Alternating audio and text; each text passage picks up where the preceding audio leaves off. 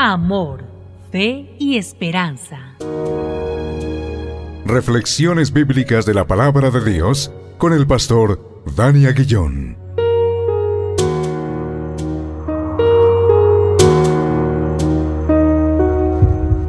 Damos gracias a Dios una vez más por este tiempo, tiempo de reflexión en la hermosa palabra de Dios y hacerlo en el nombre que es sobre todo nombre, en el nombre de Cristo Jesús, nuestro Señor y nuestro Salvador. Estamos en Proverbios capítulo 20, nos corresponden versículos 27 y 28, así que leamos la palabra de Dios. Dice así, Lámpara de Jehová es el espíritu del hombre, la cual escudriña lo más profundo del corazón. Misericordia y verdad guardan al rey, y con clemencia se sustenta su trono. Este pasaje nos permite meditar en cómo la palabra de Dios descubre lo interior del hombre. La Biblia es lámpara y luz como lo menciona el Salmo 119, 105. Actúa como un iluminador frente a los pasos del hombre.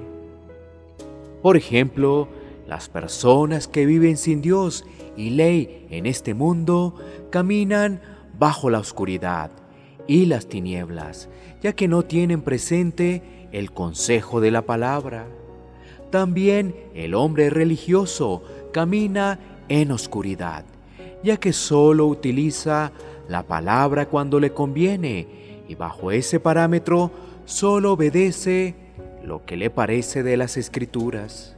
Caso diferente de un hijo auténtico de Dios, donde la palabra es fuente de luz constante que advierte sus pasos, que permite corregir y seguir por el camino de la esperanza que solo está en Cristo.